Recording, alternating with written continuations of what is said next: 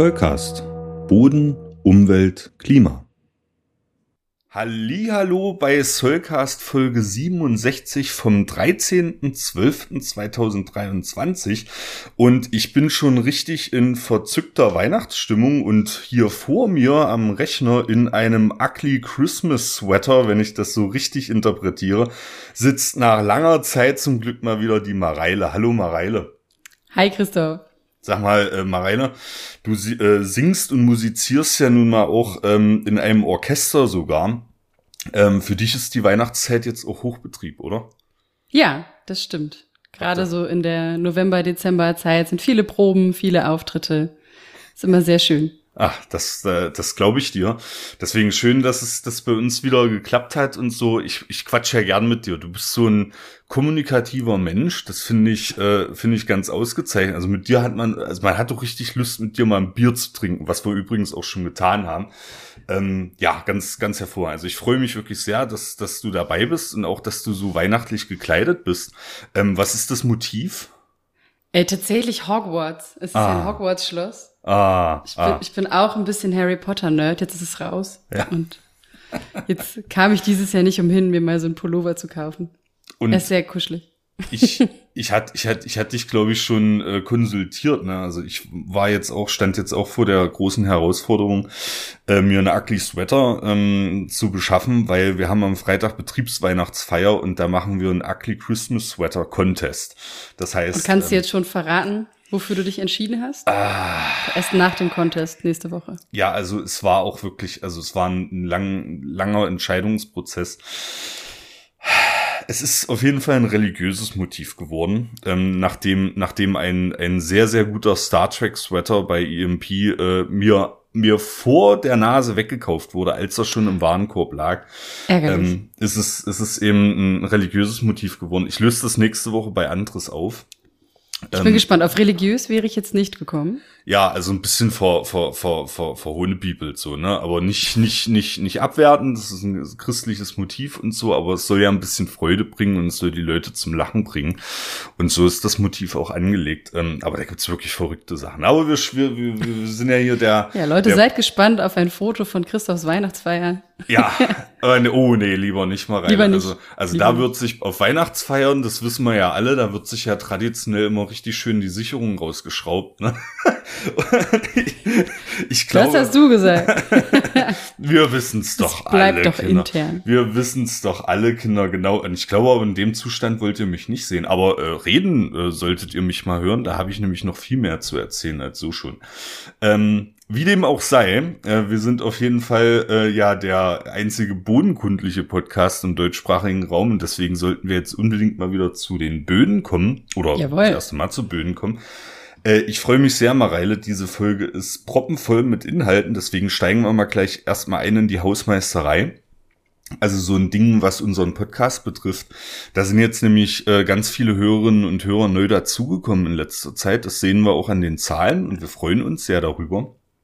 Ähm, und ich würde jetzt ganz gerne mal diese neuen Leute vor allem ansprechen und sie äh, höflich bitten, den Podcast ganz einfach mal in der Podcast-App ihrer Wahl zu bewerten. Das, äh, die meisten ähm, Downloads werden äh, über Spotify getätigt. Da geht das jetzt ganz einfach, wenn ihr quasi einmal euren Bildschirm entsperrt und dann auf den Podcast geht. Da habt ihr die Möglichkeit, äh, innerhalb eines Rahmens von fünf Sternen uns zu bewerten, ne? aber auch in allen, allen anderen Podcast-Apps ist das denkbar einfach. Macht das mal, das hilft uns wirklich auch sichtbar zu werden und überhaupt in den Vorschlagslisten zu erscheinen. Ähm, Mareile, was denkst du, wie viel, wie viel Sterne im Durchschnitt haben wir bei Spotify? Von fünf? Mit einer Dezimalstelle? Mit einer Dezimalstelle? Ja. Also es gibt, es gibt halt 4,7. Ja. Nee, wir haben 4,8 tatsächlich. Tatsächlich? Ja. Wow. Ähm, ich war, ich war ein bisschen Vielen enttäuscht. Dank, liebe Leute. Ja, danke, dank, danke natürlich an, an die, die überwiegende Zahl, die uns äh, mit fünf bewertet hat. Äh, 4,8 fand ich dann aber doch. Aber ich habe dann mal geguckt, äh, der Podcast von Jan Böhmermann und Olli Schulz ähm, hat auch nur 4,8 Sterne und da war ich Naja. dann ein bisschen, war ich dann ein bisschen, bisschen äh, beruhigt. Du beruhigt wieder? Ne? Ja, genau. Ne? Aber 4,9 kriegen wir noch hin dieses Jahr, liebe Leute. Also äh, strengt euch an. Ich würde mich auf jeden Fall sehr, sehr freuen. Mareile natürlich auch. Die, Auf jeden Fall, das ganze Team. ja, würde sich sehr freuen. Mareile, du kriegst schon wieder so, ne? Du bist in, in freudiger Erwartung jetzt, was gleich noch so kommt. Ähm, du weißt ja auch teilweise, was kommt. Also wir haben auch einen Einspieler vorbereitet. Aber zunächst. Auf den freue ich mich besonders. Ja. Aber du hattest noch was oh, vorweg. Oh. Oh, hey, das, äh, die, die, die Freude kann ich gar nicht in Worte fassen. Ja, genau. Ähm, wir haben natürlich auch den Anspruch, sozusagen Korrekturen und Ergänzungen vorzunehmen an Folgen, die äh, sozusagen in der Vergangenheit mal veröffentlicht wurden. Und zum Glück muss ich keine Korrektur vornehmen, aber ich muss eine wichtige Ergänzung machen. Zollcast Folge 14, ähm, damals noch mit dem allgemeinen Titel PFAS, ähm, war einer der ersten Zoll-Talks, den ich damals noch mit Maya gemacht habe. Und da habe ich erklärt, was PFAS sind, äh, per- und polyfluorierte Alkylsubstanzen. Und ich habe unter anderem aufgezählt, wo die überall vorkommen. Und äh, ein Punkt war ein Skiwachs, ähm, was jetzt zur Winterzeit natürlich auch wieder relevant wird, weil sich die Leute dann mit Skiwachs eben äh, PFAS-haltig die Skier eingerieben haben und das dann natürlich über den Schnee und so. Ne? Wir kennen diese Kontaktpfade. Und da gibt's jetzt aber die Meldung, dass tatsächlich ähm, es mittlerweile ein PFAS-Verbot in Skiwachs gibt. Und zwar hat das die äh, der Weltskiverband, ne, der auch den Weltcup ausrichtet, ähm, beschlossen, dass ab dieser Saison sozusagen PFAS in ähm, Skiwachs äh, zumindest zu Wettkampfzwecken verboten sind. Und das wollte ich ganz einfach nochmal ergänzen. Ist ja auch eine gute Meldung. So zum Jahresende brauchen wir alle gute Nachrichten. Ne? Ähm, dass es da zumindest ein Stück weit vorangeht. Und ähm, ich bedanke mich an der Stelle bei unserer Hörerin, die ich gar nicht gefragt habe, ob sie genannt werden will, fällt mir gerade auf, deswegen lasse ich den Namen natürlich weg. Ähm, aber sie kommt von der Johannes Gutenberg Universität in Mainz und weiß sicherlich, dass sie jetzt gemeint ist. Vielen Dank für diesen ähm, hilfreichen Hinweis. Und äh, ich ergänze das natürlich auch rückwirkend in den Shownotes zu dieser Folge. So, jetzt kommen wir. Sehr schön. Ja. Vielen ne? Dank immer für solche Hinweise. Ist ja auch nett. Richtig. Neuere Sachen, neuere Entwicklungen wieder einzubringen. Genau, und auch äh, Korrekturen. Ne? Also äh, da haltet euch bitte nicht zurück. Äh, wir lesen alle Nachrichten, wir freuen uns über jede Anmerkung. Es kann immer mal was schiefgehen im Eifer des Gefechts, dass man hier was, äh, auch heute wird ein sehr biologisches Thema, ähm, dass, dass man da mal irgendwas Falsches äh, kommuniziert immer Anmerkungen machen, wir korrigieren uns, wir stellen das richtig. Ähm, das ist alles überhaupt keine Frage. So, jetzt kommen wir zu einem Mann, äh, äh, der mir unglaublich sympathisch war auf der DBG Jahrestagen. Wir werfen mal kurz einen Blick zurück. Ähm, ich habe auf der DBG Jahrestagen in unserem Solcast Studio, was wir dort aufgebaut haben, ähm, Kurzinterviews aufgenommen mit verschiedenen Personen. Da haben wir jetzt länger keines mehr gehört. Ich wollte nämlich unbedingt warten, bis ich mit dir, liebe Mareile, ähm, diese Folge hier aufnehme. Äh, der Mann heißt Laurenzio Konstantin und du kennst ihn auch aus dem Moor-Kontext, ne? Ein, Ganz genau. Ja, äh, ist ein unglaublich sympathischer Kerl, ne? Ja, auf jeden Fall. Laurenzio und ich hatten schon vor ein paar Jahren äh, das Glück, mal, äh, ja, nicht direkt zusammenzuarbeiten, aber ich war an seinem Projekt mal involviert im Rahmen von Workshops, weil das, was er gemacht hat, eben auch sehr partizipativ war. Das heißt, er hat auch um Rückmeldungen gebeten im ganzen Prozess äh, des Wikimos-Tools, was wir gleich auch nochmal hö hören werden. Und äh, genau, da durfte ich quasi als eine von vielen Fachpersonen aus der Moorbodenforschung auch dabei sein und äh, ja, dieses Tool quasi ein wenig mitbegleiten und da Feedback zu geben. Das hat sehr viel Spaß gemacht. Mareile, das hast du mir ja. noch gar nicht erzählt. Erst die, die aktualisierte Kulisse organischer Böden und jetzt oh, hast du auch noch deine Finger im, im Wikimoos-Projekt mit, mit drin. Naja, ein ganz kleines bisschen. ein ganz ein kleines, ganz, ganz bisschen. bisschen. Ich durfte, ich war eine der wenigen, die das mal im Feld ausprobieren durften. Ah. Vor, ich weiß gar nicht, anderthalb Jahren ungefähr gab es mal einen Feldworkshop, da sind wir hingefahren und haben das mal ausprobiert, was sich Lorenzo da ausgedacht hat. Und das ist schon ziemlich cool. Ich bin auch ein bisschen neidisch, dass du die Gelegenheit hattest, muss ich sagen. Aber ich glaube, jetzt draußen an den Rundfunkgeräten, da strampeln die Leute jetzt schon ganz aufgeregt und wollen hören, worum, wissen, es, worum es geht. geht. Ja. ja. Deswegen, ähm, ja, ich würde sagen, Ton ab. Wir spielen jetzt mal das Interview ein und euch da draußen viel Spaß. Mir ist Laurentio Konstantin. Hallo, ähm, Laurentio, du hast äh, mir gerade schon im Vorgespräch erklärt, dass du eigentlich hier ein bisschen untypisch gekleidet bist. Also normalerweise bist du gar nicht mit Hemd unterwegs. Was kannst du uns denn zu deiner normalen Kleidung sagen und vor allem auch zu deiner Arbeit? Hallo Christoph, äh, schön hier bei dir zu sein. Ja, äh, wenn man schon Moorkundler ist, dann äh, läuft man äh, sehr selten im Hemd rum, vor allem in einem schicken Hemd. Dazu gibt es nicht so oft die Gelegenheit und wäre eigentlich für die Geländearbeit auch sehr unpraktisch. Äh, ja, normalerweise gibt es äh, alte T-Shirts mit dem einen oder anderen Loch. Äh, es gibt ähm, Arbeitshosen, also ja, ein bisschen so wie eine Malerhose, würde ich sagen, aber ohne äh, Farbspuren, eher mit, äh, mit Bodenflecken und äh, natürlich die Gummistiefel. Also schon eine, eine sehr bunte Bekleidung und ähm, du hast es gerade schon erwähnt, du bist Moorforscher. Ähm, kannst du uns etwas über deine Arbeit erzählen, die du tatsächlich machst und vielleicht auch über die Produkte deiner Arbeit? Ich habe gehört, du hast irgendeine interessante Anleitung und auch ein paar Videos produziert. Ja, das war äh, der Fokus meiner Arbeit in den letzten drei, vier Jahren. Ähm, ich äh, habe ein Projekt an der Humboldt-Universität äh, zu Berlin bearbeitet. Ähm, das Projekt heißt Wikimos. Und ähm, der Hintergrund ist, dass es eine allgemeine Klassifikation der Böden in Deutschland gibt, ist in der bodenkundlichen Kartieranleitung beschrieben, aber ja, es gibt keinen äh, besonderen Fokus auf Moorböden.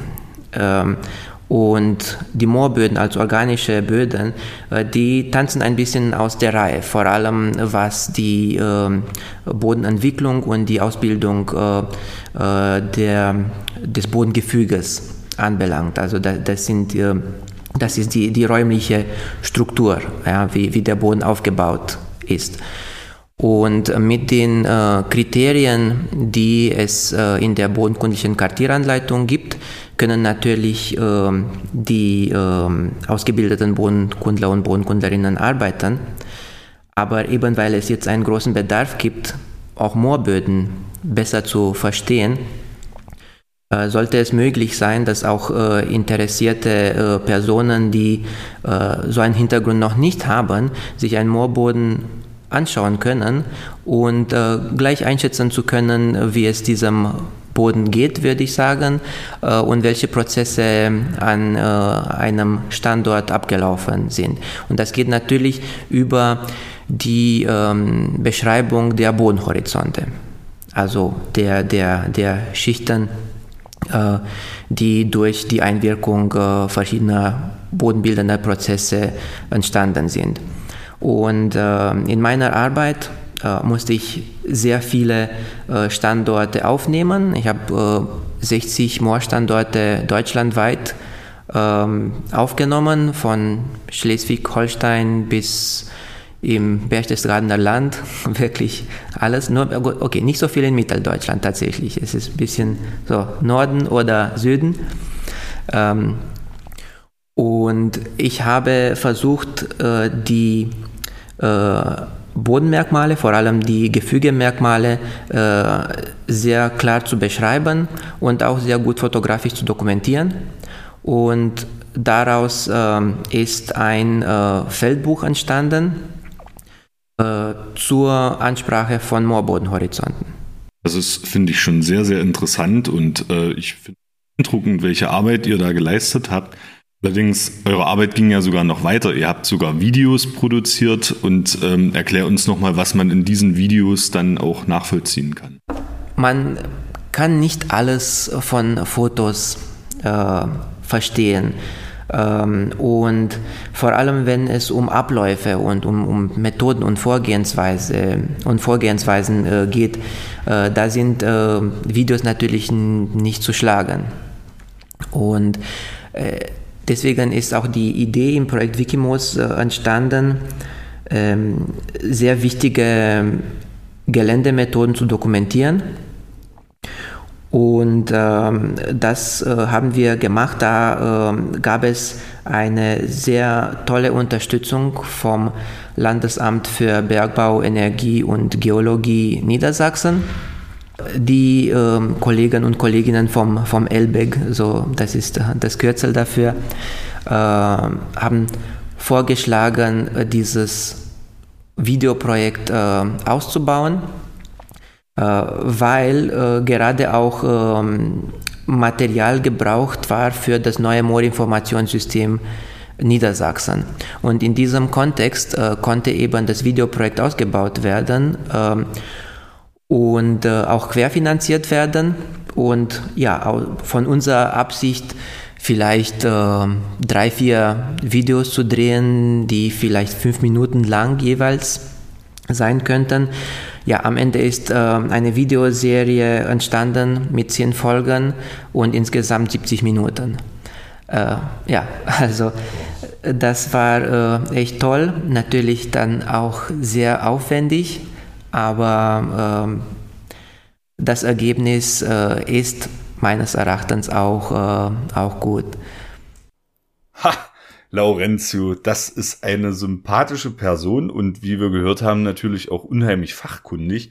Ähm, Mareile, jetzt erzähl doch mal, Wikimos, äh, das, das Projekt. Also was, was, was denkst du darüber? Was hast du da darüber so, ähm, was geht da in deinem Kopf so vor? Also ich bin von diesem Projekt auf jeden Fall sehr beeindruckt.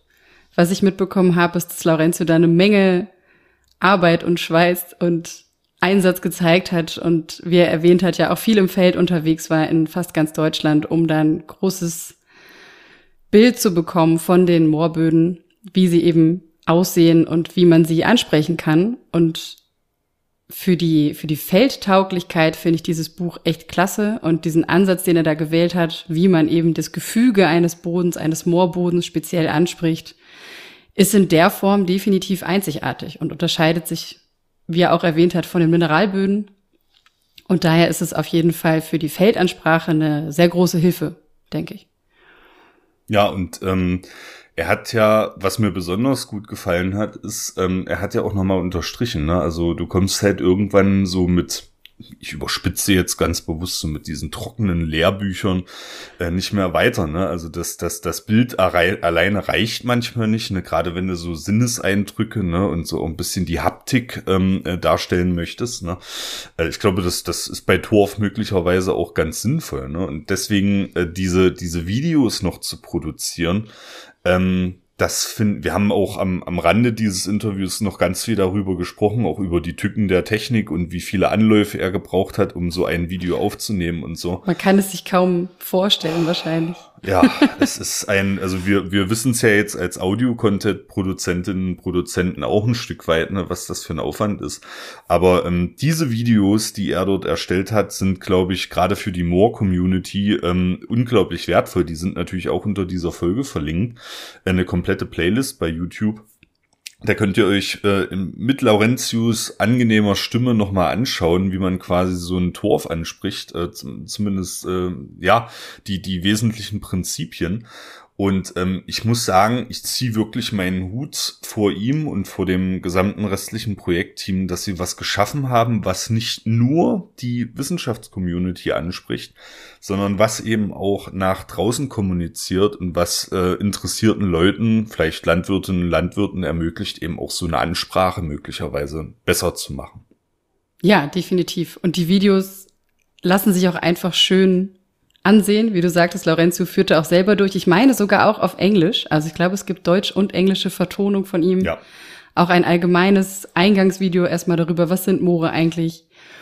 Und ich denke, das hilft auch Leuten, die jetzt vielleicht nicht ständig kartieren gehen, aber auch Leuten, die sagen, okay, wir möchten diesen Ansatz gerne übernehmen, vielleicht für unsere Projekte. Und sowas erklärt zu bekommen, ist ja schon sehr einzigartig. Also die bodenkundliche Kartieranleitung an sich ist ja nun auch schon sehr umfangreich. Aber auch dort gibt es ja in dem Sinne, zumindest sind sie mir nicht bekannt, ähm, Erklärvideos, wie man jetzt einzelne Parameter davon wirklich anspricht. Und das ist ja eine ganz, ganz tolle Sache und eine ganz tolle Hilfe. Ja, ich stelle mir das auch so vor. Und das siehst du ja auch, ähm, wenn man jetzt auf die Kartieranleitung zu sprechen kommt, das siehst du ja auch, wie beliebt solche, solche Bodenansprache-Workshops sind, ne? Ja, ähm, sehr. Also der, der, die Plätze sind ja im Nu weg. Jetzt im Vorfeld der DBG-Tagen, wo wir das Interview aufgenommen haben, ja auch dieser Soll-Contest, ne, der im Nu ausgebucht war, wo sie gesagt haben, okay, da war, den müssen wir das nächste Mal noch verlängern oder noch mehr zügig anbieten oder so. Ne? Ähm, da ist einfach Interesse da und wir müssen uns immer klar machen, dass wir natürlich in den bodenwissenschaftlichen Disziplinen halt das sind schon praxisorientierte ähm, Forschungsrichtungen. Du bist viel im Gelände und das ist auch wichtig, dass du da den Kontakt nicht äh, verlierst zum Forschungsobjekt Boden, ne? denke ich mal. Und ähm, ja, das war auch nochmal äh, so, ein, so ein Statement an der Stelle. Also verliert da nicht den Draht. Ne? Und äh, gerade an die Studierenden, die uns hören, ähm, jede Exkursion, jeder einzelne Exkursionstag, wenn ihr euch dafür interessiert, vor allem, ist wirklich Gold wert. Also das nehmt da alles mit, was ihr kriegen könnt. Ja, ja definitiv. Rausgehen ja. ist immer ja. Ja, bereichernd, definitiv. So ist es, weil, wie Laurenzio schon sagt, alleine aus Büchern kann man schlecht lernen meistens. Das reicht manchmal nicht. Wenn man das im Gelände mal gesehen hat, dann fällt die Bodenkunde-Klausur vielleicht auch ein bisschen leichter. Ach, schön. Und natürlich, wenn man noch ein paar Lehrbuchfolgen gehört hat. Und schon. Mareile. Also jetzt, hast, jetzt hast du mich aber, jetzt Easy. hast du mich aber, ja. Ähm, ich, ich muss auch sagen, äh, letzter Punkt zum, zum Vorgespräch, dass ich mich sehr, sehr freue, dass wir jetzt äh, an mehr und mehr Universitäten auch empfohlen werden. Ne? Ähm, also ich freue mich wirklich ehrlich darüber, ne? Das ist ganz ohne ohne Eitelkeit oder so, weil ähm, das macht alles viel Arbeit, auch die Lehrbuchfolgen, ne? Ähm, einzusprechen natürlich für unsere Talks auch. Das bindet Kapazitäten und so. Und es ist schön, wenn das halt honoriert wird, auch wenn das äh, möglicherweise ein Prof, eine Professorin nur so am Rande mal auf einer halben Seite. Ne? Es ist äh, es ist eine Empfehlung, man wird wahrgenommen und es ist ja sozusagen auch eine Auszeichnung, ne? wenn so Lehrpersonen entsprechend diesen Podcast empfehlen. Ach ja.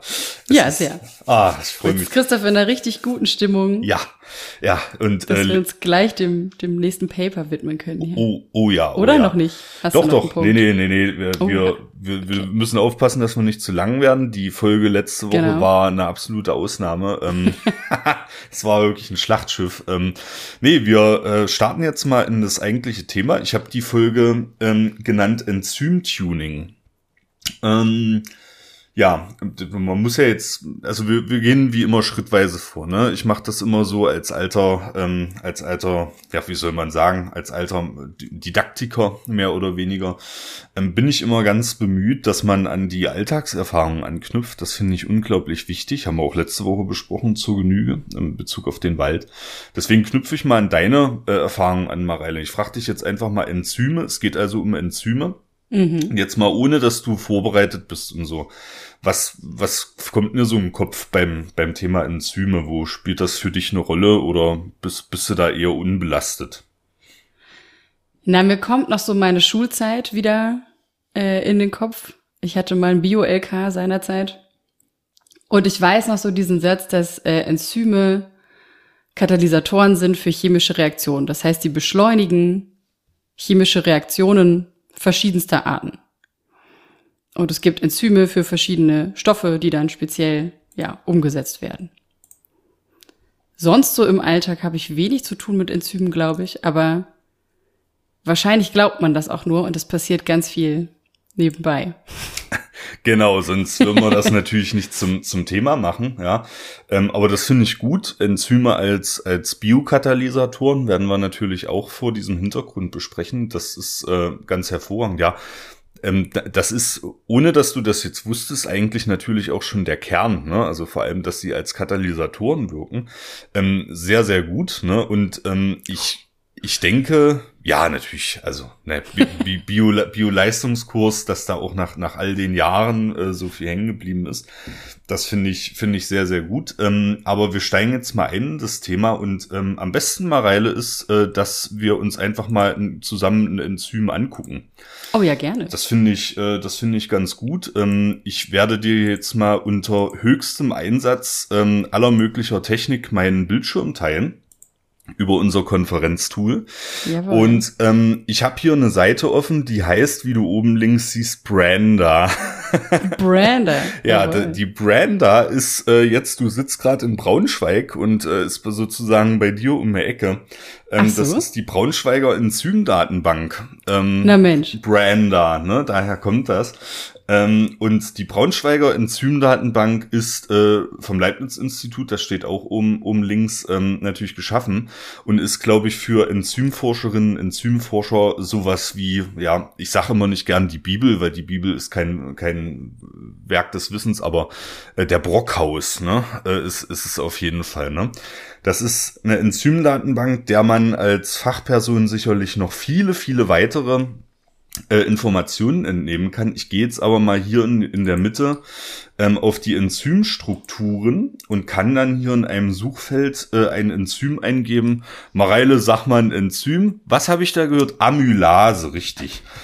Amylase ist dir natürlich gleich eingefallen und Na kann klar. das, kann das hier, kann das hier entsprechend suchen. Alpha-Ambulase, genau. Genau, ne, also, du- richtig, ne, du, du sagst es vollkommen richtig. Und jetzt habe ich hier verschiedene Optionen. Also ich kann mir ähm, die Enzyme äh, anzeigen lassen anhand des äh, Mikroorganismus, äh, dem sie entstammen. Ne, da kommen wir auch noch drauf, was eigentlich Mikroorganismen damit zu tun haben. Und äh, für uns interessant ist aber hier das dreidimensionale Modell eines Enzyms. Und das zeige ich dir jetzt mal. Oh, cool. Ja, genau. Das, das ist ein, das ist ein Enzym. Ich kann dir das, nee, du siehst es, glaube ich, ganz gut. Ne? ich sehe es ja. Und ihr da draußen, wenn ihr ähm, euch, ja, ich kann, genau, ich kann es dir hier noch größer machen. Ihr da draußen werdet auch begeistert sein. Vor allem diese, diese Darstellung hier, das funktioniert wirklich sehr, sehr gut. Und äh, beschreib mir mal einfach, was du, was du siehst jetzt. Wie sieht das aus? Also so ganz unbiologisch Ja, sehe ich quasi gekringeltes Schleifenband in verschiedenen Farben in Ja. einem Knäuel. Sehr gut, sehr gut. ja. Für die, für, für so ganz laienhafte Beschreibung mal. Und siehst du, siehst du noch was? Ich habe jetzt Und mal grüne bisschen, Punkte. Ja, genau, drei, drei grüne Punkte an, an verschiedenen Ja. Stellen. Ne? Ähm, aber das finde ich sehr gut, ge gekringeltes Schleifenband äh, in verschiedenen Farben. Äh, auf die Beschreibung wäre ich, wäre ich nie gekommen. Ähm, ich habe immer, ich habe immer gesagt, das sieht aus wie wie wie ein Haufen von Bandwürmern, ja. So, aber Ja, das ist, ist nicht ganz so. auch. int- Ähm, äh, ja, also äh, es, es sieht tatsächlich ziemlich ziemlich verrückt aus. Ähm, jetzt könntest du natürlich sagen zu mir, ey Christoph, leg dich mal auf die Couch. Das ist ja vielleicht äh, äh, jetzt hier mal nur ein Ausnahmeenzym. Also die sehen doch bestimmt nicht alle so cool aus.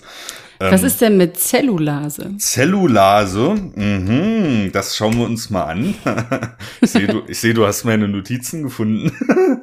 ähm, äh, genau, also Zellulase wieder eine, eine ähnliche Tabelle. Ne? Also wir haben verschiedene Optionen. Wir klicken mal auf das erste. Und oh, guck mal, was siehst du da? Wie würdest du das beschreiben?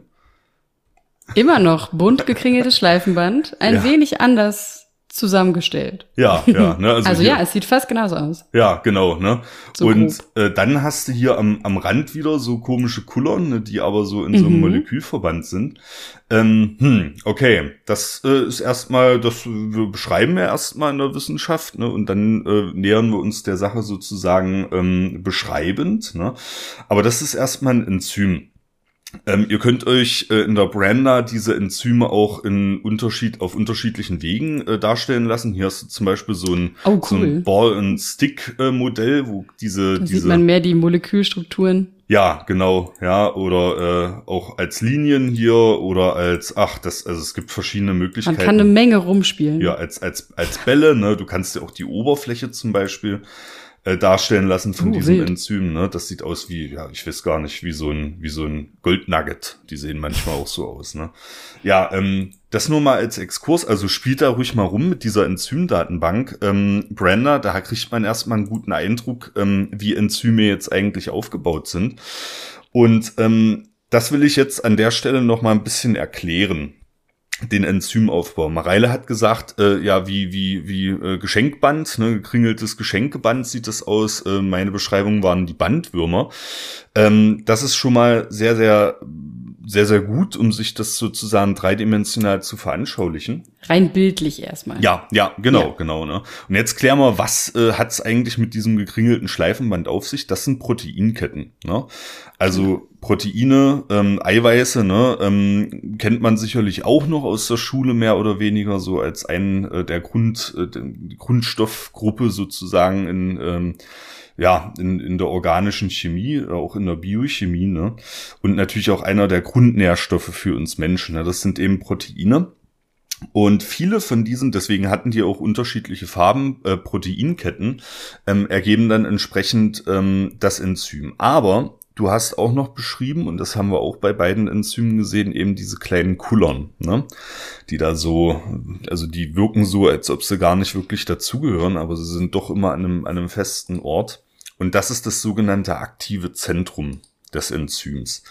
Ähm, kommen wir auch noch darauf, da drauf, ähm, was das eigentlich bedeutet sogar, da kommen wir sogar äh, in, in verstärktem Maße heute drauf. Ne? Also diese Proteinketten werden natürlich auch eine Rolle spielen, aber das aktive Zentrum, das merken wir uns schon mal so als, ähm, das ist der heiße Scheiß heute. ähm, Enzyme sind grundsätzlich erstmal Makromoleküle. Ähm, was bedeutet das? Makromolekül ähm, ist schwierig in der Literatur da wirklich äh, einen Wert zu finden. Man definiert es zum Beispiel über die molare Masse. Ne? Also ein Mol des entsprechenden Stoffes, welche Masse hätte das?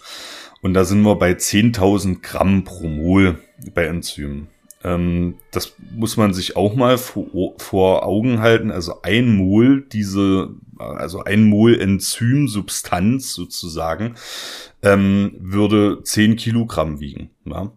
Das ist jetzt, kann man, das könnt ihr mir natürlich auch sagen, ähm, ist das jetzt viel oder wenig, 10.000, ne? weil wir haben ja auch keine Vorstellung von einem Mol. Also ne, ne, nehmen, wir, nehmen wir mal Wasser beispielsweise. Wasser kann man sich eben auch äh, strukturell noch gut vorstellen, hat jeder und jede in der Schule behandelt, hat 18 Gramm pro Mol, ne, molare Masse. Und bei Makromolekülen sind wir bei mehr als 10.000. Ne. Man kann sich auch vorstellen, dass niedere organische Verbindungen, also die aus Kohlenstoffketten ähm, äh, bestehen, erstmal niemals diese molare Masse von 10.000 Gramm pro Mol erreichen. Ja, also das ist, ähm, das ist wirklich eine, eine ganze Menge. Ähm, entsprechend groß ähm, sind diese Moleküle natürlich auch im atomaren Maßstab betrachtet. Und ähm, ich will jetzt an der Stelle aber mal äh, drauf hinaus, was eigentlich die Wirkung von Enzymen ist. Das ist das, was du ähm, mit Erinnerung auf deinen Biologieunterricht uns auch schon erklärt hast. Ja, da hast du mir jetzt quasi die, den perfekten Einstieg geliefert. Enzyme. Immer gerne. Ja, Mareile, das ist, äh, das, das schätze ich sehr an dir. Und ähm, meistens sind die spontanen äh, Sachen, die einem so einfallen, das sind wirklich die besten Stichwortgeber. Genauso hier auch, ja. Ähm, du hast gesagt, Enzyme sind Biokatalysatoren und das sind sie auch. Das macht sie auch besonders. Was heißt das? Sie sind Biokatalysatoren. Grundsätzlich ein Katalysator liegt nach einer chemischen Reaktion unverbraucht vor. Also der nützt sich nicht ab durch diese chemische Reaktion. Und der Katalysator, das ist mindestens genauso wichtig, setzt also die freie Enthalpie des Reaktionsverlaufs herab. Was heißt das jetzt ähm, für eine chemische Reaktion? Wir kennen aus dem Chemieunterricht alle diese chemischen Reaktionen, die irgendwie mit Feuer oder zumindest mit Hitze ähm, initial angetrieben werden. Ich denke da zum Beispiel an die Verbrennung von Magnesiummetall. Ne? Das brennt mit so einer richtig gleißend Flamme, sollte man auch nicht reinschauen. Ähm, und dafür brauchst du erstmal eine Bunsenbrennerflamme. Ne? Die hat natürlich eine gewisse Temperatur. Und dementsprechend gibt es auch eine Zündtemperatur für dieses Magnesiummetall. Und hättest du jetzt einen Katalysator, würde dieser Katalysator beispielsweise diese Zündtemperatur herabsetzen. Ja, das ist mit dieser freien Enthalpie äh, gemeint. Freie Enthalpie kann natürlich nicht nur durch Temperatur ähm, ähm, dargestellt werden, aber jetzt an diesem Beispiel habe ich das mal festgemacht. Und ähm, das bedeutet also, wenn in Gegenwart von Enzymen als Biokatalysatoren laufen Reaktionen ab, die unter natürlichen Bedingungen, also in, in Nicht-Gegenwart dieser Enzyme möglicherweise gar nicht ablaufen würden. Ja. ja oder viel langsamer. Ja, im Grunde. genau. Genau, ne? Also vielleicht in geologischen Zeiträumen. Wir brauchen ja aber in Böden, höre dazu die Lehrbuchfolge Zeitskalen in Böden. brauchen wir ja manchmal, ähm, brauchen wir ja manchmal deutlich kleinere Zeiträume. Ne? Und da kann man jetzt schon vielleicht eine Ahnung, was Enzyme möglicherweise für eine Bedeutung haben könnten. Ähm, Enzyme werden auch äh, nach der Art und Weise der von ihnen selbst katalysierten Reaktion klassifiziert. Und ähm, da bringe ich jetzt mal ein paar Beispiele. Äh, wir hatten jetzt gerade die Amylase uns angeguckt. Also es gibt verschiedene Amylasen. Das ist natürlich eine Enzymgruppe. Ne? Du kannst dir vorstellen, diese Proteinketten sind unterschiedlich angeordnet und haben auch unterschiedliche Eigenschaften. Ne? Ähm, also die Amylasen ähm, zersetzen zum Beispiel Polysaccharide, also Mehrfachzucker ähm, in niedere Polysaccharide, ne? also komplexe Polysaccharide in niedere, Di- und Monosaccharide, also Zweifach- und Einfachzucker beispielsweise, die dann für Organismen zum Beispiel leichter zugänglich sind. Amylasen sind zum Beispiel auch im menschlichen Speichel vorhanden. Das ist auch so ein klassisches Schulexperiment. Ne? Genau, dann nimmt man eine Oblate ja. und lässt sie so auf der Zunge zergehen und plötzlich wird süß. Genau, genau. Das haben ne? wir auch gemacht. Ja, und das hat was damit zu tun, dass die Stärke eben, ne, das wäre ein Polysaccharid, also ein Vielfach, Vielfachzucker, hat man früher gesagt, ähm, durch diese Amylasen gespalten wird ähm, zu niederen Sacchariden, die wir eben auch schmecken können. Ja. Ähm, Protease sagt der Name beispielsweise, dass es natürlich Proteine zersetzt. Ähm, die Bausteine der Proteine sind Aminosäuren. Ne? Die sind auch ähm, stoffwechseltechnisch gut verwertbar. Invertase zersetzt zum Beispiel Saccharose, also einen Zucker zu Glucose und Fructose. Das sind wieder, ähm, das sind wieder Einfachzucker. Ähm, Zellulase hatten wir auch gerade. Ähm, das ist ein ganz wichtiges Enzym in Böden, weil es äh, Zellulose zersetzen kann. Ne? Zellulose ist auch ein Bestandteil von Pflanzen, vor allem von verhülzten Pflanzen. Ähm, und dir als äh, Moorforscherin ist möglicherweise Peroxidase so ein leichter Begriff, weil Peroxidase unter anderem eine der Enzymgruppen ist, die fähig ist, Lignin zu zersetzen, also den Holzstoff. Ja. Mhm. Ähm, und ähm, naja, die, die, die Zersetzung von Lignin beispielsweise spielt dann auch bei der Torfgenese sicherlich eine, eine größere Rolle. Die dabei. In Holztorfen dann, ja. Ja, ne. Und äh, ich nehme mal an, an, dass dann auch äh, das, was damit zu tun hat, mit den Gerbstoffen, die da freigesetzt werden. Also äh, sicherlich chemisch auch sehr, sehr spannend. Ähm, aber ja, das sind nun mal so ein, so ein paar äh, Beispiele, was in, also das erhebt jetzt überhaupt nicht den Anspruch auf Vollständigkeit, ähm, aber das nun mal so ein paar Beispiele, was Enzyme wirklich machen. Und in Böden, ähm, jetzt fragt ihr euch möglicherweise ja auch, okay, wie kommst du jetzt von meinem Speichel im Mund und von den Oplaten in die Böden? All diese Prozesse laufen natürlich auch in Böden ab. Ähm, und das ist die, das ist der Grund, warum wir heute eigentlich auch über Enzyme sprechen. Jetzt müssen wir noch über die Frage sprechen, wer oder was ähm, produziert denn eigentlich in Böden Enzyme? Was würdest du sagen? Äh, da würde ich auf die Mikroorganismen tippen. Richtig, ne? Die kleinen, äh, äh, die kleinen Scheißerchen, die wir auch in der in der Brenda quasi in dieser Tabelle sehen, ne? Also Humicula insolens beispielsweise ist sicherlich ein Bakterium, ne, was eben auch Zellulase produziert. Ihr seht das dann in dieser äh, Tabelle. Ich verlinke natürlich ähm, auch die Suchergebnisse der beiden Enzyme, die wir besprochen haben, hier in den Show Notes. Ähm, und natürlich die Mikroorganismen setzen Enzyme frei. Und ähm, das ist ganz wichtig, dass man das begreift. Also extrazelluläre Enzyme in ihrer Bedeutung haben in Böden eine herausragende Rolle in Stoffkreisläufen. Das, ich glaube, extrazellulär müssen wir noch mal kurz erklären. Ja, ja, na, also Bakterien sind ja einzellige Organismen, die bestehen also aus einer einzigen äh, Bakterienzelle und extra bedeutet also draußen, ne, außerhalb, ne, genau. genau außerhalb. Das heißt, die Enzyme wirken nicht im Inneren der Bakterienzelle, ähm, wie man vielleicht vermuten könnte, sondern die Bakterien geben aktiv diese Enzyme in die Bodenlösung ab, also in die flüssige Phase des Bodens, in das Bodenwasser, auch schon eine Folge drüber gemacht. Und in dieser Bodenlösung wirken die Enzyme dann letztlich ne? und entfalten all ihre Wirkungen, die ich gerade aufgezählt habe. Ne? Zersetzung von Proteinen, von Sacchariden, von Zellulose, von Lignin, ähm, auch von DNA beispielsweise. Ne? Also alles, was in der Bodenlösung so, so vorhanden ist. Und genau, und das machen die natürlich, damit die am Ende mit den Stoffen, die entstehen nach diesen Reaktionen, wieder weiter ihren Stoffwechsel ja anfeuern können. Richtig, richtig. Also es ist kein keine ähm, milde Gabe, sage ich mal, dass die einfach so Enzyme freisetzen, sondern das hat natürlich auch einen Eigennutz. Richtig. Für die ganzen Mikroorganismen.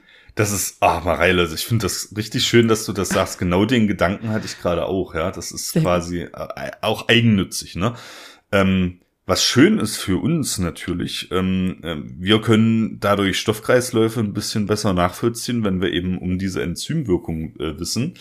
Und ähm, was für uns natürlich auch schön ist, ist, dass beispielsweise Enzyme äh, einen Anteil daran haben, dass Lignin zersetzt wird oder auch, dass zum Beispiel ähm, Phosphorverbindungen in Form von Phosphat äh, freigegeben werden, weil das natürlich der Pflanzenernährung dient. Ne? Also die, die Bedeutung von Enzymen ähm, im Boden, speziell in der Bodenlösung, kann man nicht hoch genug einschätzen. Das ist wirklich so. Ähm, und Ach so, äh, noch, noch, noch eine Randinformation. Das ist übrigens auch ein Grund, ne, Stichwort Prüfungsfrage Bodenkunde, ähm, warum sich Moore überhaupt bilden. Ne? Also Moore, jetzt mal die klassische Entstehung, du könntest mir jetzt natürlich noch viele weitere äh, Entstehungsarten sagen, aber so ein verlandeter See irgendwie, ne? Ähm, genau. Ne, also man, Sedimentation und Sedentation, also die Aufwachsung sozusagen ne, von organischem Material. Und irgendwie hast du dann äh, im unteren Bereich dort einen Wasserstau. Ne? Wie auch immer, ob der Grundwasser genährt ist oder Regenwasser genährt, das spielt jetzt erstmal keine Rolle. Es ist also irgendwie ein Wasserüberstau. Und da wissen wir jetzt aus der Bodenchemie, äh, warum bedingt ein Wasserüberstau eigentlich, dass die organische Substanz schlechter äh, zersetzt wird, ist, naja, die, die äh, Lehrbuchantwort sozusagen, wo Wasser ist, ist keine Luft. Ne? Also es fehlt an Luft, es fehlt natürlich auch an Sauerstoff dadurch und dadurch greifen die Mikroorganismen auf andere Stoffwechselprozesse zurück die aber nicht so energieeffizient sind und zersetzen die organische Substanz zwar weiter, also der Zersetzungsprozess schreitet fort, aber er ist bei weitem nicht so energieeffizient, wie es die Atmung wäre, ne? die Veratmung so. Das ist ein Grund. Und ein zweiter wichtiger Grund, der da mit reinspielt, ist, dass die extrazellulären Enzyme in dieser Bodenlösung, also in diesem übersättigten äh, äh, Milieu, ganz einfach nicht so gut wirken können. Die werden zu stark verdünnt. Ja, das ist auch ein, auch ein Grund. Ist, ja, kann man sich gut vorstellen. Ne? Genau. Ja. Ne, also da sieht man mal, hat wieder was Gutes, ne? weil dadurch können dann eben die Torfe entstehen die wir heute so schön schützen äh, können, hoffentlich. Ne? Aber das, das mal noch mal so zur Bedeutung von Enzymen. Ne? ähm, und ich will auch unbedingt noch mal einen Schwenk machen ähm, zum Nobelpreis für Chemie. Das wäre so klassischerweise der, ähm, der eben für Enzyme vergeben wird, ähm, da haben Enzyme schon unglaublich oft eine Rolle gespielt. Ähm, ich gehe das jetzt nicht einzeln durch, wir müssen noch ein bisschen auf die Zeit achten. Ähm, aber 1929, 1946, 74, 75, 84, 2002 und zuletzt 2018 die einzige Frau, die einen Nobelpreis für Chemie ähm, im Enzymkontext bekommen hat. Für das die war diese CRISPR-Cut. Nee, Geschichte, nee. die Enzymschere? Nee, die habe ich, nee, äh, das, die, äh, das, das wäre die DNA-Schere. Also DNA-Sachen ah. habe ich hier nicht mit reingenommen. Und ich habe auch keine Hormonsachen mit reingenommen. Also es gibt ah, okay. enzymähnliche Strukturen, die aber auf das endokrine System, also auf das ähm, Hormonsystem wirken. Die bezeichnet man dann als Hormone. Dann wäre die Liste noch viel länger. Ähm, aber jetzt mal nur 2018, Francis äh, H. Arnold äh, aus den USA hat äh, einen Teil des Nobelpreises bekommen für die gerichtete Evolution von Enzymen.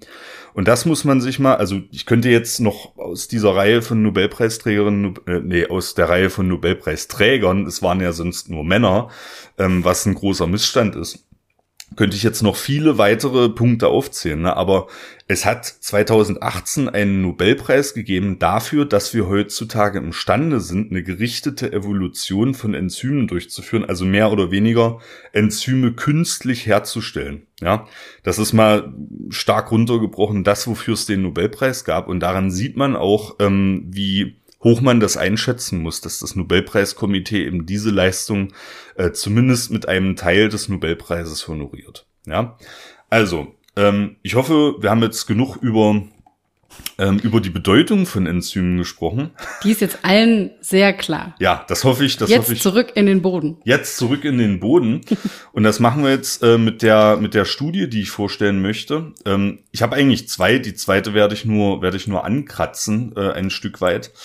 Die könnt ihr euch äh, dann noch in Ruhe reinziehen. Aber die ähm, Studie, die ich ansprechen möchte, heißt Persistent Activities of Extracellular Enzymes Adsorbed to Soil Minerals, ähm, ist von einem Herrn Ola Goke von unter anderem auch von Klaus Kaiser, Robert Mikuta, Carsten Kalwitz und Cordula Vogel äh, äh, verfasst wurden. Äh, einige von denen sind uns sehr, sehr gut bekannt, Mareile. Liebe Grüße an der Stelle. ähm, und ähm, ja, ähm, die Studie ist natürlich auch ähm, hier in den Shownotes entsprechend verlinkt, ist veröffentlicht worden am 16. November 2020, also noch recht äh, aktuell. Und äh, es geht jetzt erstmal um persistente Aktivitäten von Enzymen. Und da haben wir jetzt schon mal zwei Sachen, die wir unbedingt erstmal definieren müssen. Was ist Persistenz zunächst mal? Das ist, ja.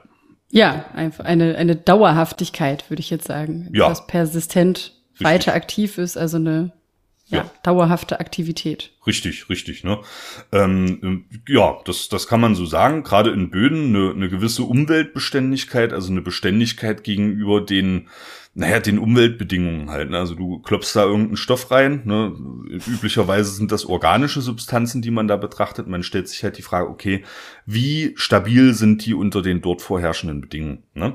Das ist das, das ist das eine Konzept. Und ähm, das andere Konzept ähm, ist jetzt äh, die Enzymaktivität. Ne? Es geht ja um persistente Aktivitäten. Ähm, und das ist ganz interessant, wie man Enzymaktivitäten biochemisch äh, feststellt. Hast du ein Gefühl, wie man das, also äh, die Aktivität eines Enzyms, ich sag dir ganz ehrlich, ich, ich würde es auch nicht wissen, aber hast du ein Gefühl, wie man das machen könnte? Na, wenn wir gesagt haben, dass Enzyme von Mikroorganismen hergestellt werden, könnte man ja versuchen, die Aktivität der Mikroorganismen mhm. zu messen. Mhm. Oder das, was nach diesem Vorgang der enzymgesteuerten Reaktionen bei rauskommt. Also quasi ja. die Endprodukte messen. Ja, richtig, richtig. Ja. Das ist genau, worauf es hinausläuft. Ne? Ähm, also Enzyme wirken als Biokatalysatoren und die zersetzen halt irgendwas zu etwas anderem. Ne? Und diese zeitliche Änderung ne, des entsprechenden, naja, wie würde man sagen, der entsprechenden Stoffmengenkonzentration, ne, die muss ich auf jeden Fall messen. Ja. Und ähm, weil es sich hier in unserem Beispiel um eine spezifische Enzymaktivität, spezifisch heißt immer auf die Masse bezogen ne, oder auf die Menge bezogen in irgendeiner Art und Weise, äh, um spezifische Enzymaktivität handelt, das finde ich ziemlich abgefahren, dividiert man diese zeitliche Änderung einfach durch den Proteingehalt der Lösung. So, und das muss man jetzt erstmal kurz sacken lassen. Also du hast jetzt eine Lösung und äh, du hast zum Beispiel ähm, am Beispiel von,Amy äh, von Amylase, hättest du jetzt ein Enzym, was entsprechend ähm, Glucose zersetzt. Ne? Das nur mal so, so aus der Hüfte geschossen. Ne? Das heißt, du gibst einen, einen definierten Glukosegehalt in diesen Botch und natürlich das Enzym.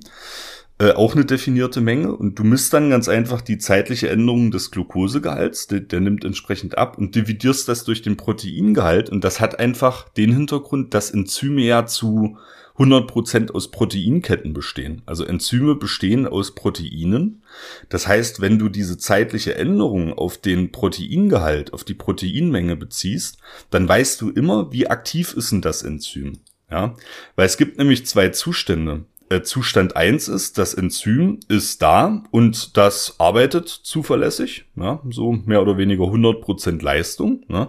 Dann hast du ja eine andere zeitliche Änderung des äh, Glukosegehalts in dieser Lösung, als wenn das Enzym beispielsweise schon zersetzt ist und da liegen nur noch die Proteinketten rum, weil dann läuft da gar nichts mehr. Ja, genau, dann ist der Katalysator quasi kaputt. Genau, ne? Und in dem Fall hättest du halt noch denselben Proteingehalt, aber du hättest eine abgeschwächte zeitliche Änderung des Glukosegehalts in der Lösung, ne?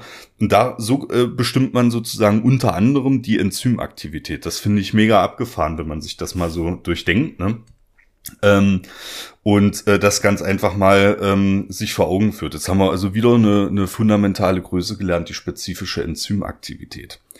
Merken. Ja, genau. Was haben die jetzt genommen? Die haben sich einen schönen Sandboden, Märkische Heide, Märkischer Sand genommen äh, aus der Region Eberswalde, Müncheberg.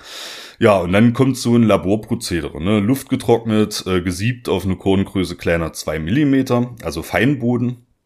Äh, dann haben sie Wasserstoffperoxid zugegeben, den Boden anschließend sterilisiert bei 121 Grad Celsius. Ähm, warum? Naja, weil man natürlich Mikroorganismenaktivitäten ausschließen musste für diesen Versuch, ne, wenn der Enzymaktivitäten. Ähm, ja, man hat quasi einen Teil der, des Bodens komplett, ja, ja, sterilisiert, genau. ist nur noch der mineralische Anteil quasi drin und. Genau, genau. So. Ne? Der, der, pure Boden, glaube ich, ne, haben sie es genannt. Ja, ganz genau. Ne, das, ja, so ist es. Ne, der, der äh, pure Boden. Ne, das ist sehr, sehr, sehr schön. Ein bisschen irreführend auch, aber ja, es ja, ist rein. Kann man, nur noch. Genau, man kann sich ja dann, man kann sich ja dann fragen, ist das überhaupt noch ein Boden? Aber ja. ähm, äh, für dieses Experiment sei es ihnen mal gegönnt, ne? Dann Ofen getrocknet, so und dann ähm, märkischen Sand, ne, das äh, kann man sich jetzt auch drüber unterhalten. Warum haben sie jetzt ausgerechnet den genommen? Ich nehme mal an, das war einfach ein Projekt, was dort angesiedelt war. Dann ist das entsprechend.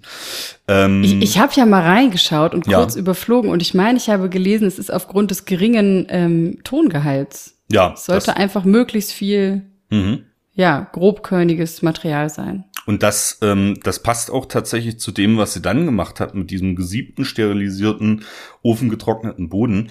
Die haben nämlich eine definierte Menge mineralischer Substanz immer zugegeben für die einzelnen Versuchsreihen. Ähm, und ähm, das macht dann auch Sinn, ne? weil gerade Tonminerale, höre dazu die Lehrbuchfolge, äh, die mit dem Titel Ton, das ist immer schön so Eigenreferenz. Hast du nicht alle Nummern direkt parat? Äh, doch, doch habe ich, aber ich wollte jetzt, äh, es ist die Folge sieben, also ähm, ähm, ähm, ja, genau, ähm, weil natürlich Tonminerale auch eine, eine hohe spezifische Oberfläche haben und man hat's jetzt, und da komme ich jetzt auch schon zu dem eigentlichen Zweck dieses dieser Untersuchung, man wollte untersuchen, welche Auswirkungen die Wechselwirkung von verschiedenen mineralischen Substanzen, wir sprechen gleich drüber, äh, welche, ähm, auf die Enzymaktivität hat. So, das muss man jetzt erstmal, also welche Auswirkungen hat mineralische Substanz auf die Enzymaktivität? Ja, das muss man jetzt erstmal sacken lassen, aber wir kommen gleich dazu.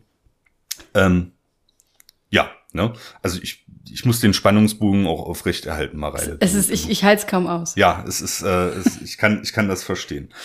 Was sie gemacht haben, ist ein sogenannter ähm, Inkubationsversuch. Das heißt, ähm, du, der geht immer über eine gewisse Zeit. Hier in dem Fall waren es 100 Tage.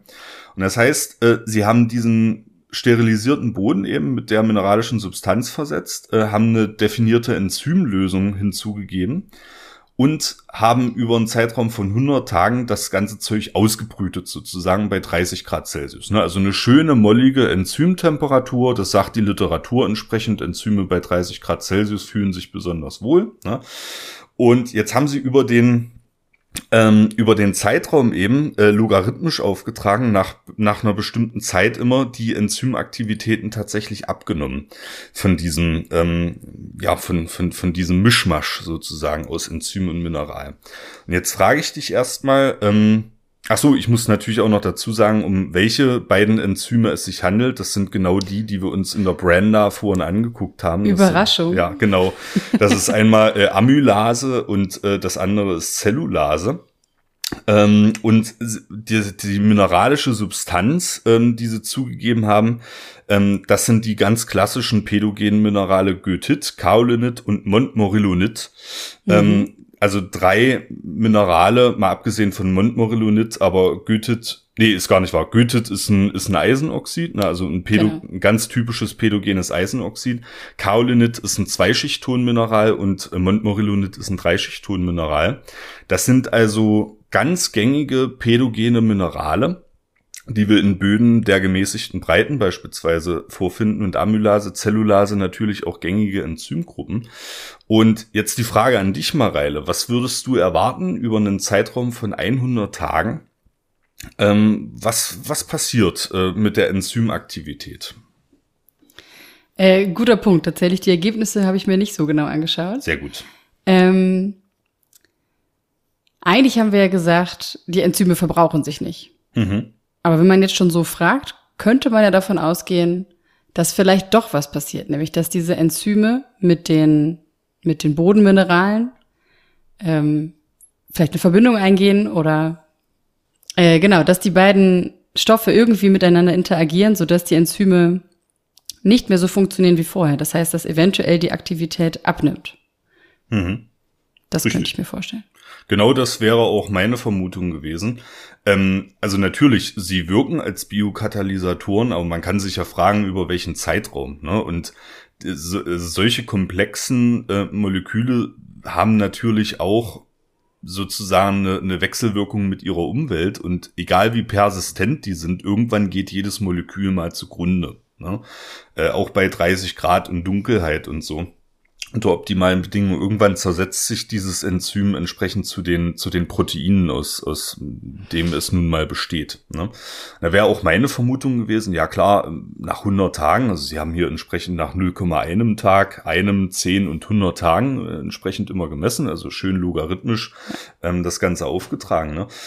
Ich sage, ja, das nimmt halt im Laufe der Zeit immer ab. Ähm, jetzt ist es einfach unbeschreiblich, äh, was sie beobachtet haben. Sie haben zunächst, also zunächst mal ganz grundlegende ähm, Beobachtungen, dass die Aktivität freier Enzyme über den gesamten Inkubationszeitraum hinweg gegeben ist. Ne? Also über den kompletten Zeitraum hast du immer eine Enzymaktivität gehabt. So, also Enzyme, das, das immer so ein, so ein Hinweis, ne? also Enzyme bei diesen Bedingungen sind zumindest fähig, über einen Zeitraum von 100 Tagen äh, weiter zu existieren. Ne? Das ist mal ganz, ist mal so eine, so eine Größenordnung. Hätte ich auch nicht gedacht. Schon mal eine Erkenntnis. Ja. Genau. Ne? Ein Drittel des Jahres immerhin äh, unter guten Bedingungen können sie existieren. Jetzt der wichtige Punkt. Es gibt Enzymaktivitäten, die sich im Laufe der Zeit erhöhen. Und zwar signifikant ja, an der Mineraloberfläche.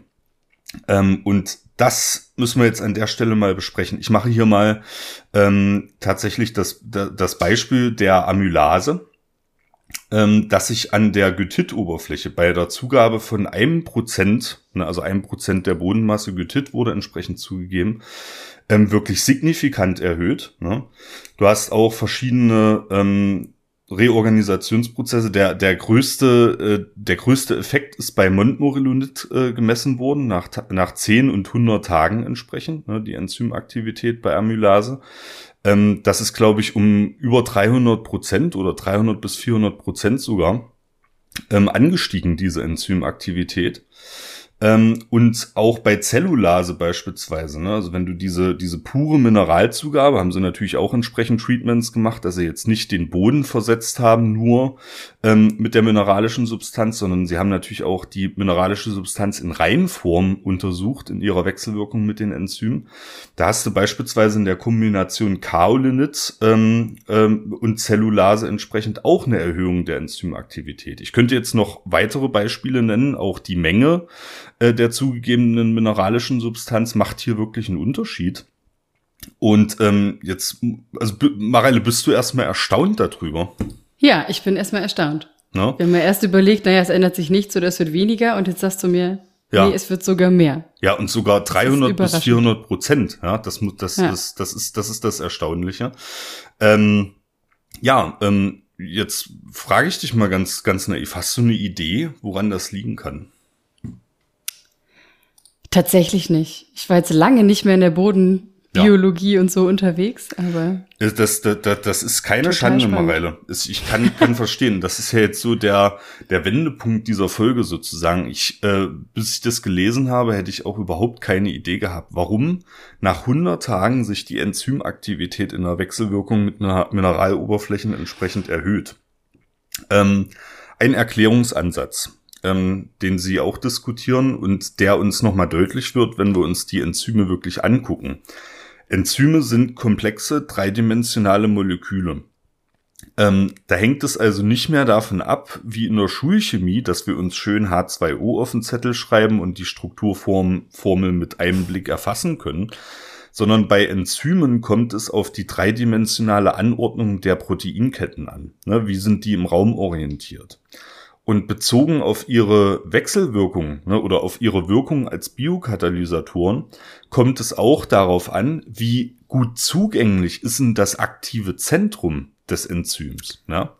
Das du ist sprachst ja vorhin schon mal davon. Richtig, da ist es jetzt ne? wieder. Da ist es jetzt wieder. Zentrum. Also, man sollte sich das merken. Ne? Und in diesem aktiven Zentrum passiert ja eigentlich die Reaktion. Ne? Das ist ähm, die die Proteinketten sind an dieser Reaktion gar nicht beteiligt, sondern die formen sozusagen das Enzym, die geben die äußere Stabilität. Aber dieses aktive Zentrum, das ist das Entscheidende. Und jetzt, äh, jetzt bräuchte man Katrin, äh, die könnte das sagen, ähm, ne?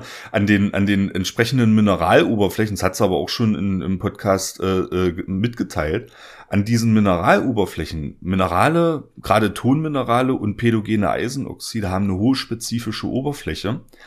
Da ist es möglich, dass sich diese Enzyme andocken und sozusagen dreidimensional reorganisieren. Und ich mache das gerade in die Kamera sozusagen mit, mein, mit meiner verknoteten Hand. Ja, ich habe jetzt so die Finger ineinander geknotet. So kann man sich ein Enzym vorstellen als als Knäuel von von Proteinketten und das das aktive Zentrum liegt sozusagen in meinem Handteller. Und wenn ich das Enzym dreidimensional reorganisiere, ne, also die Hand öffne in diesem Fall, dann liegt Dann auf wird das einmal aktive Zentrum plötzlich ganz greifbar und ganz offen. Richtig, richtig, genau. Verfügbar. Ja. Und dann Ah. liegt, dann liegt es frei und steht sozusagen voll zur Reaktion zur Verfügung. Ne? Und das ist ein, das ist ein Ansatz, das ist ein Erklärungsansatz, äh, wie man sich eben diese enorm erhöhte, teilweise enorm erhöhte Enzymaktivität erklären kann. Ähm, Finde ich mega abgefahren an der Stelle. Ja.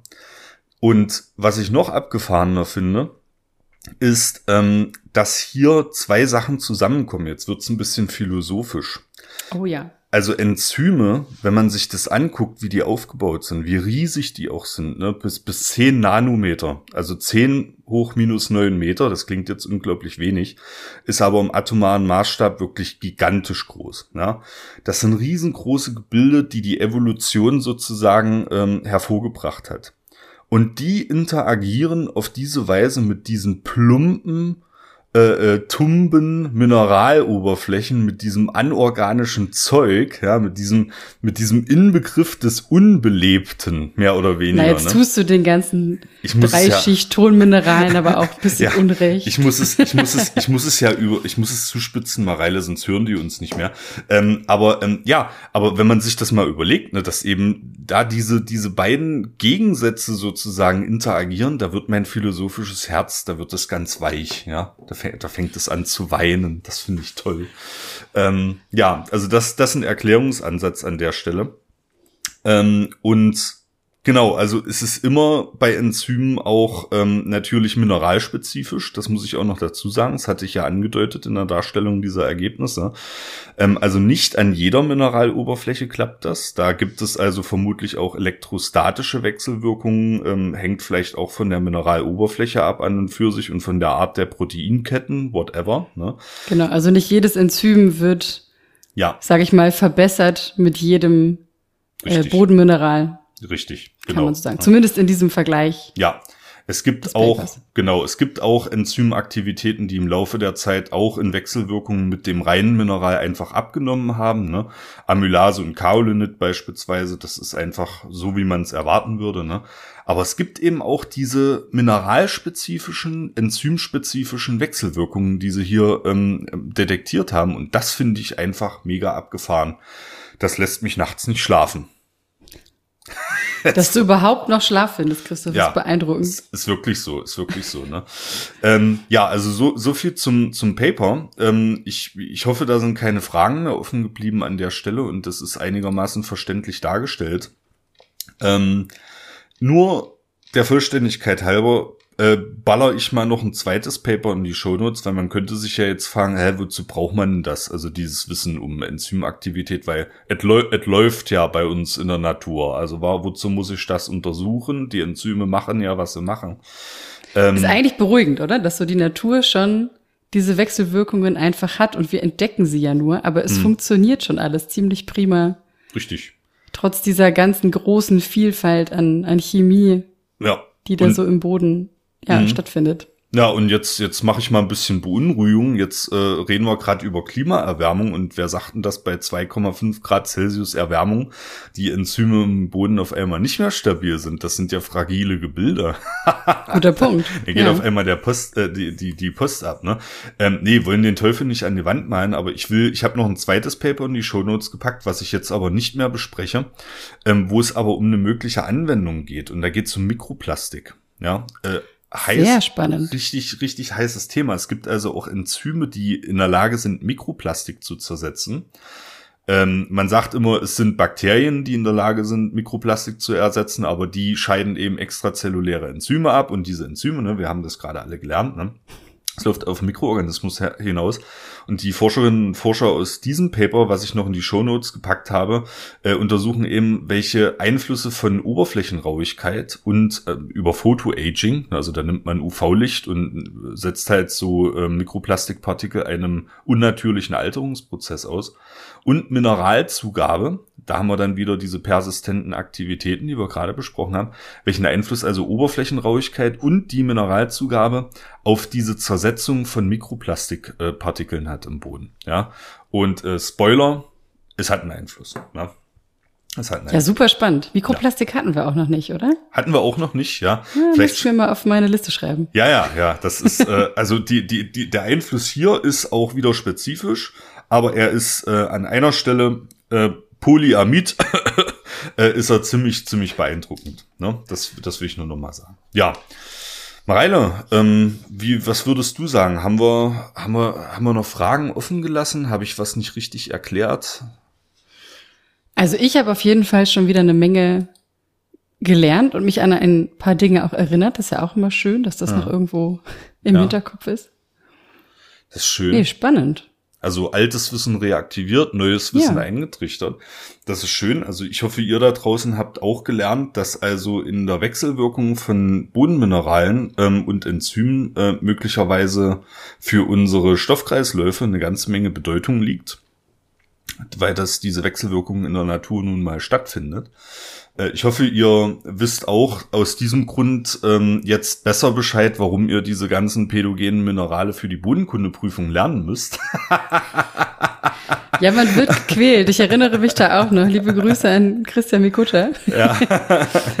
Aber ja, es ist, ja, ja, sie sind einfach in Mineralböden total relevant man kommt nicht das an ihnen vorbei. So. Das ist einfach so. Ähm, und ja, ich hoffe natürlich, dass ihr da entsprechend ein bisschen bereichert wurdet. Wenn dem nicht so ist, oder wenn ihr jetzt Biologin, Biologe seid äh, oder Biochemikerin, Biochemiker und sagt jetzt, ey, ey, ey, hier hat er aber, jetzt hat er ja aber ähm, einen Bock geschossen, mehr oder weniger. Ne? Info at ist die E-Mail-Adresse, über die ihr mir das alles mitteilen könnt. Das stelle ich dann natürlich richtig. Ehrlich gesagt glaube ich nicht, dass ich, aber das kann ja immer mal passieren. ähm, darüber hinaus sind wir auf den sozialen Medien Blue Sky, äh, X, Instagram und Facebook vertreten. Auch da könnt ihr uns kontaktieren, wie die liebe Studentin äh, von der Johannes Gutenberg Universität in Mainz zum Beispiel. Die hat uns über Instagram geschrieben ähm, und ist ja auch gelandet. Ähm, ja, und das sind die Pfade, zu denen, über die ihr zu uns kommen könnt. Und jetzt, Mareile, ähm, überlasse ich dir ganz einfach als ähm, meine Gesprächspartnerin, die hier äh, deutlich zu kurz kommt im, im Redeschwall leider bei mir. Es tut mir sehr leid. Ich, ich, ich, ich, ich äh, gelobe. Christoph Besserung. sagt im Vorgespräch immer, bring dich ein. Ja. Dann muss man ja. das mal versuchen. Nimm dir den Raum, den du okay. brauchst. Ja, ja nee. Ähm, Nein, ja, ja. Das, äh, ich, ich versuche da auch an mir zu arbeiten, als, als Host mich da ein bisschen in den Hintergrund zu schrauben, aber ähm, Na, das war jetzt eine Studie, die du ja. netterweise für mich vorbereitet hast oder für den, hm. für euch da draußen und ich nur als Gesprächspartnerin hier dabei war. Von daher durftest du natürlich mehr Raum nehmen und ich fand, das hast du gut gemacht. Ich habe, wie gesagt, was gelernt. Das ist schön. Das freut mich. Und äh, es ist für mich auch immer eine Freude, mit dir zu sprechen, Mareile. Das ist, macht, macht immer riesigen Spaß. Auch äh, vor der Folge und nach der Folge. ja, Dito. hast du jetzt, ähm, hast du jetzt für unsere Hörerinnen und Hörer da draußen, so wie es äh, gute Sitte ist im Soulcast, vielleicht noch ein paar Schlussworte, die dir einfallen?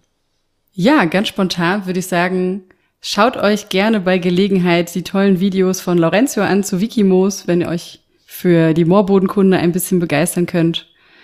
Und ansonsten wünschen wir euch, oder wünsche ich euch vielleicht schon mal, eine schöne Adventszeit. Mich hört ihr dieses Jahr nicht nochmal. Christoph aber schon. Lasst euch gut gehen und ja, so viel von uns für heute. Tschüss. Tschüss. Der Sollcast ist für euch kostenlos und das soll auch so bleiben. Ihr könnt uns dabei helfen. Zum Beispiel durch eine kleine Überweisung auf das Geschäftskonto oder via PayPal. Wie das genau funktioniert, seht ihr auf sollcast.de unter dem Punkt Unterstützen. Das Geld wird für die digitale Infrastruktur verwendet und darüber hinaus in Technik investiert. Vielen Dank für eure Unterstützung.